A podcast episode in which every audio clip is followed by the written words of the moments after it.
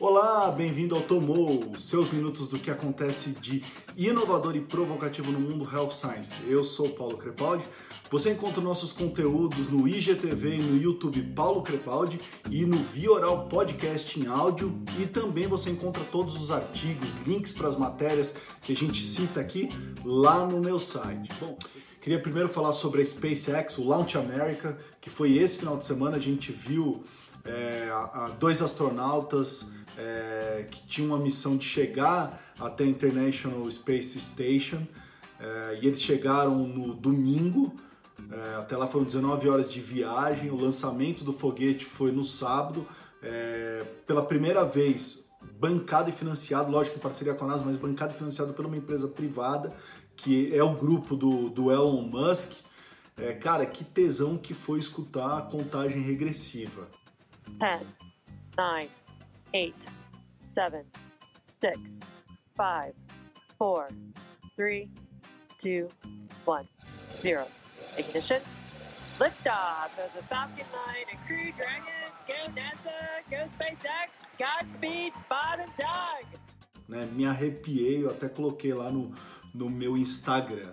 É, outra coisa, eu parei para pensar um pouquinho diante de tudo isso, comecei a lembrar dos seriados que a gente assiste que fala que um vírus chegou na Terra é, e acabou com a humanidade, ou alguma coisa mudou a humanidade, a humanidade ficou cega é, ou tem zumbis agora na, na Terra que ninguém sabe o que está acontecendo, e que o ser humano começa a se preparar para sair da Terra, para viver em outro planeta, porque parece que é mais seguro lá.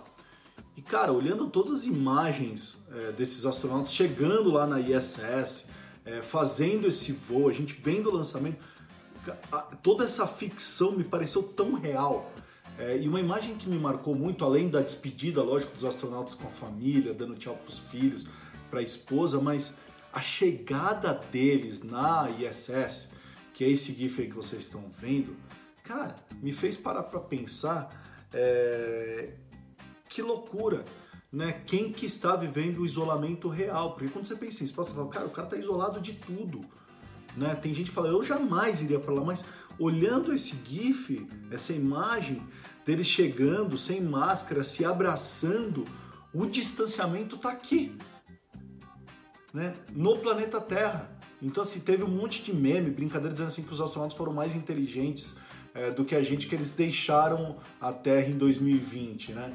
Mas, cara, se você for analisar, é, é verdade. Vendo eles se abraçar, que saudade. Parecia que eu tava vendo um, um filme retrô, me lembrando de uma memória retrô, tipo, bons tempos quando a gente se abraçava e usava máscara. Eu até tô colocando aqui para vocês uma pesquisinha que eu fiz lá no meu Instagram, né? E um amigo meu até comentou falando, cara, Paula, é, reveja suas amizades, cara, porque não pode ser que as pessoas não vão querer se abraçar de novo, apertar a mão de novo, eu até dei risada, mas olha só esses dados, gente, da sua brincadeira que eu fiz é, no Instagram, tá? Bom, é, eu tive uma ideia é, que eu quero colocar ao ar, não aqui no Tomou, mas será um, um, evento que eu quero fazer lá, uma, um evento online que eu quero fazer para vocês da indústria farmacêutica, que é o seguinte: eu quero convidar alguns amigos meus que estão participando da ASCO, que é um dos maiores congressos é, mundiais, é, que acontece todo ano em Chicago e esse ano, por razões óbvias, está 100% online, porque eu quero que eles contem não sobre os estudos, eu quero fazer diferente. Não é para trazer médico para falar de estudo, para falar do, de qual que ele gostou, qual que ele não gostou, como é que foi, o que, que ele achou dos dados, nada disso é para falar do que, que ele achou de participar de um congresso 100% online. Por quê? Eu quero chamar vocês aí do marketing para escutarem um pouquinho o que os médicos gostam, o que os médicos gostam, para vocês aperfeiçoarem suas lives, webinars, tudo isso que vocês estão fazendo aí. Então vai ser um momento que eu vou levar a oportunidade né? Eu vou moderar algumas perguntas. Eu quero que vocês enviem perguntas, porque eu vou, quero fazer. Eu quero fazer 80, 70% de perguntas que vêm de vocês, não perguntas que eu quero levar lá no dia. Então eu vou convidar alguns amigos e vou planejar isso. Se você quer participar disso, quer receber essas informações, me manda um direct com teu e-mail falando, Paulo, eu quero, ou mandem lá uh, um e-mail para mim, para que eu possa adicionar teu e-mail nesse mailing list que eu vou disparar do dia, da data e com o link para você acessar é, esse evento, tá? Então isso é uma das coisas que eu quero fazer. Tem alguns outros projetos aí que eu vou tocar, mas eu falo mais é, para frente. Saiu na semana passada na Fierce Pharma os top 10 lançamentos desde 2017 de medicamentos, óbvio.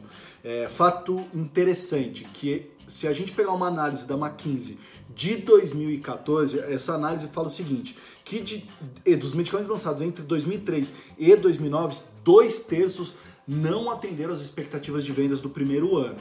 Gente, também não significa que não vender aquilo que era esperado no primeiro ano, o produto é, um, é uma, um total fracasso, como também não significa que ser bem lançado significa que o produto também vai ter sucesso pro resto da vida, a gente sabe disso, tem inúmeros casos aí. Mas o negócio foi o seguinte, a análise da Philips Pharma leva em consideração os quatro primeiros trimestres é, do produto no mercado, tá? É, dessas vendas. E aí ficou assim, eu não vou ler os top 10, vocês podem depois ver no link lá no meu site, eu coloquei os top 10, vou falar dos top 3, tá? Então, primeiro lugar, Mavirete da Ave, que trata a hepatite C.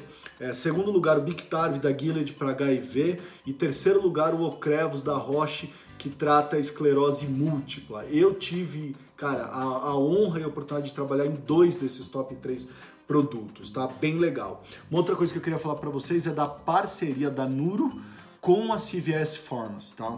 Super legal essa parceria, tá no estágio piloto agora, mas é o seguinte, é...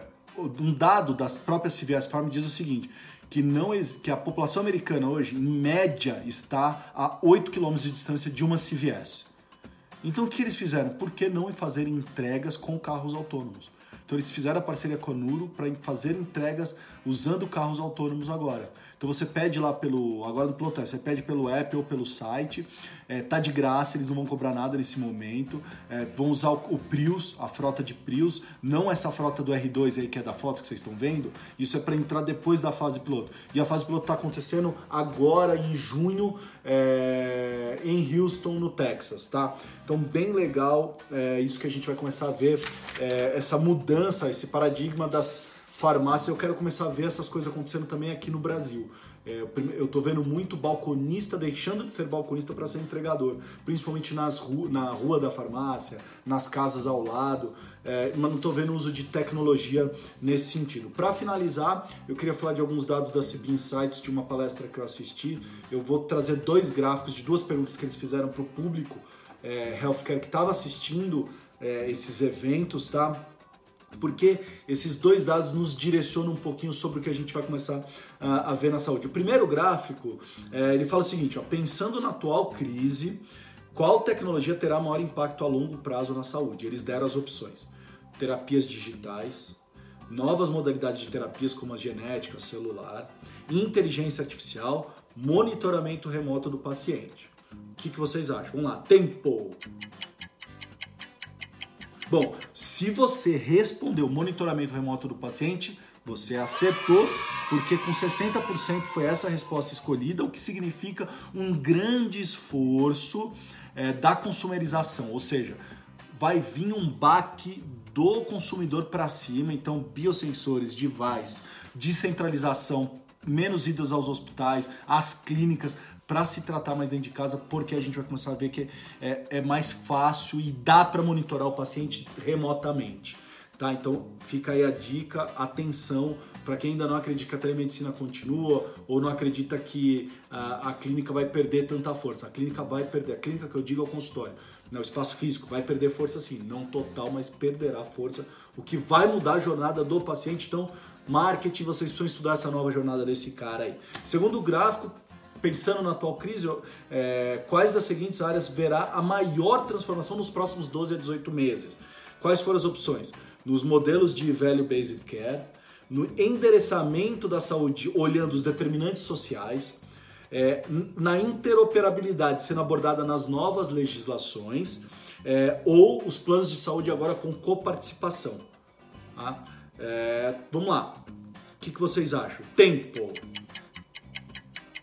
Bom, se você respondeu Value Based Care, acertou, mas muito próximo a ficar nos determinantes sociais, tá? Então, é 31% e 29% respectivamente. É, o que, que isso significa, Paulo? Significa. Significa. Que a gente vai começar a ver um novo modelo de análise. É, ele, é, nos Estados Unidos eles falam: para de olhar o sick care e começa a realmente olhar o health care. Né? Então não se trata mais doença, se olha para o ser humano. Determinantes sociais fala disso e Value Based Care é, muda a maneira de monetização, de remuneração, de olhar KPIs que a gente vai começar a enxergar dentro da saúde. É, então era isso que eu tinha para falar, gente. Ficamos por aqui. Me mandem sugestões, comentários, o que, que vocês estão achando. Todas as segundas de manhã. É isso aí. E aí? Tomou?